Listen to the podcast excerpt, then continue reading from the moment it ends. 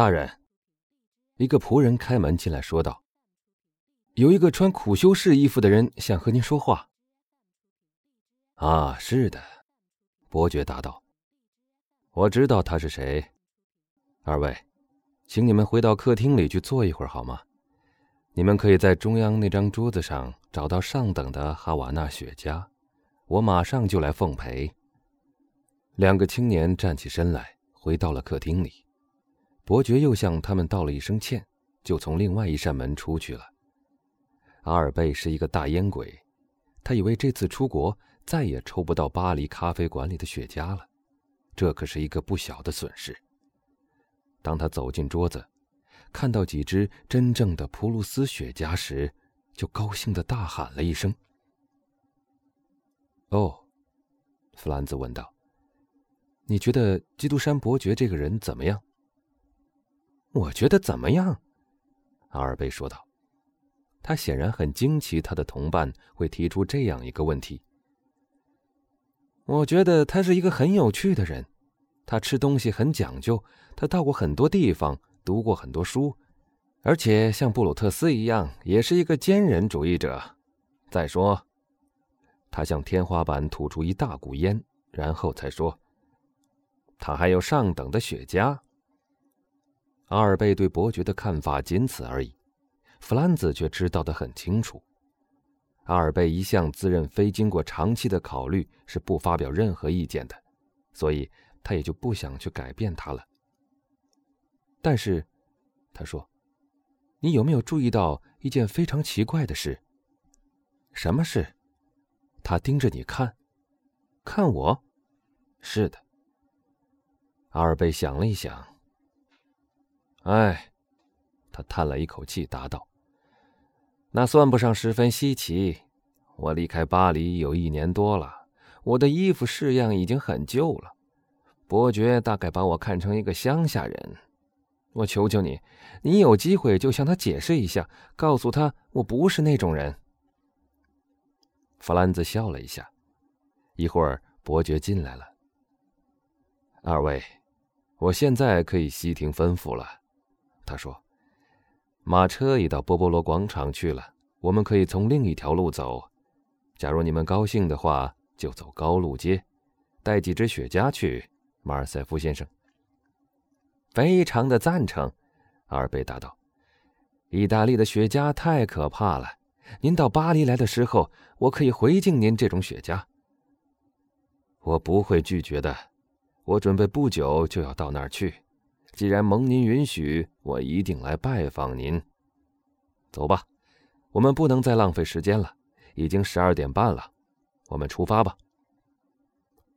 三个人一同下了楼，车夫已得到主人的吩咐，驱车到巴布诺街去了。三位先生就经弗拉铁拿街向埃斯巴广场走去，这样，他们就可以从菲亚诺宫和罗坎斯利宫之间经过。弗兰兹的全部注意力都集中到罗斯波利宫的窗口上去了，因为他没有忘记那个穿披风的人和那个勒斯斐人所约定的暗号。哪几个窗口是您的？他问伯爵，语气极力装出无所谓的样子。最后那三个，伯爵漫不经心的回答着，但他的态度显然并非是装出来的。因为他绝想不到这句问话的含义。弗兰兹很快的向那三个窗口瞟了一眼，旁边两个窗口挂着黄缎窗帘，中间那个是白缎的，上面有一个红十字。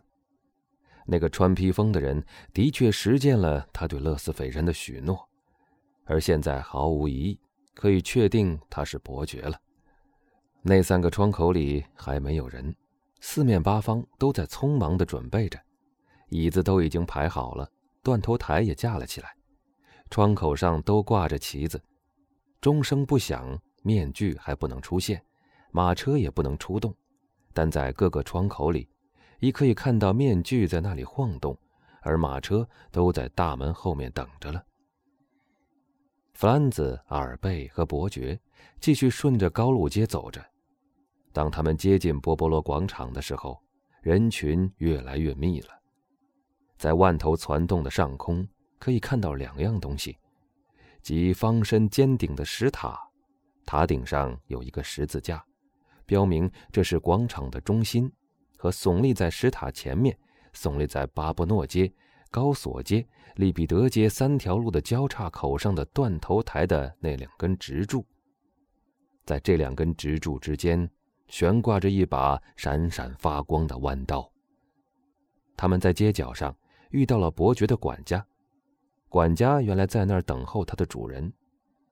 伯爵花了很高的价钱租得的那个窗口是在那座大宫殿的三楼上，位于巴布诺街和平西奥山之间。我们已经说过，这原是一间小小的更衣室，从更衣室进去还有一间寝室，只要通外面的那扇门一关，房间里的人便可以与外界隔绝。椅子上已放着高雅的小丑服装，是用蓝白的绸缎做的。你们既然让我为你们挑选服装，伯爵对二位朋友说：“我就拿了这几套来，因为今年穿这种服装的最多，而且也最合用。碰到人家向你们撒纸花，也不会沾到身上。”伯爵的这一篇话，弗兰兹没有全都听进去。他或许并不理解伯爵的一番好意，他的注意力已全部被波波罗广场上的情景所吸引住了。在目前，广场上主要的点缀品就是那可怕的杀人工具。弗兰兹生平还是第一次看到一架断头机。我们说断头机，因为罗马的这种杀人工具式样简直和法国的完全相同。那把刀是新月形的。刀口向外突出，刀上的坠子分量较轻，全部差别只在于此。有两个人坐在那块割犯人的活动木板上，正在那儿一边用早餐一边等候犯人。其中的一个掀起那块木板，从木板下面拿出了一瓶酒，喝了几口，然后递给他的同伴。这两个人是刽子手的助手。一看到这种情形，弗兰兹觉得他的额头上已经开始冒冷汗了。犯人已在前一天傍晚从诺福监狱移进到了波波罗广场口的圣玛利亚小教堂里，就在那儿过夜。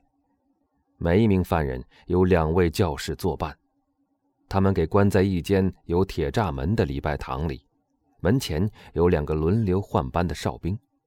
教堂门口每边都有一列双排的宪兵。从门口直排到断头台前，并在断头机周围成了一个圆圈，留出一条约莫十尺宽的通道。在断头机周围，则留下一片将近一百尺的空地，其余一切地方都被男男女女的头填满了。许多女人把他们的小孩子扛在他们的肩头上，所以孩子们看得最清楚。平西奥山。像是一家挤满了看客的露天大戏院，巴布诺街和利比德街拐角上的两座教堂的阳台上也挤得满满的。台阶上像是一股杂色斑驳的海流，向门廊下拼命的挤。墙上每一年凹进去的地方，都拱着活的雕像。伯爵说的不错，人生最动人的奇观就是死。可是，虽然这一幕庄严的情景似乎应该令人肃静无华，但人群里反而浮起一片很大的闹声，那是一片笑和欢呼所组成的闹声。显然，在人们的眼里，这次杀人只是狂欢节的开幕典礼。突然间，像是中了魔似的，骚动停止了，教堂的门开了。最先出现的是一小队苦修士，其中有一个领头走在前边，他们从头到脚都裹在一件灰色粗布的长袍里，只在眼睛的地方有两个洞。他们的手里都拿着点燃了的小蜡烛。在苦修士的后面，走着一个身材高大的人，他浑身赤裸，只穿着一条布短裤。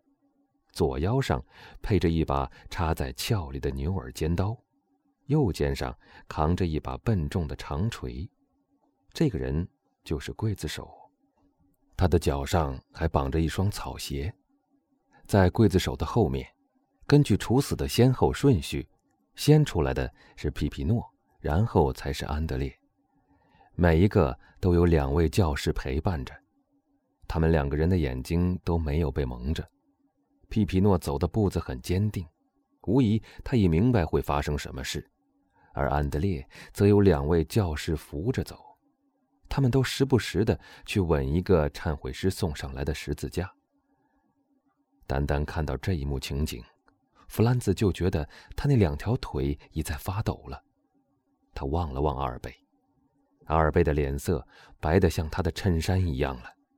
他机械地丢掉了他的雪茄，虽然那只雪茄还没抽到一半。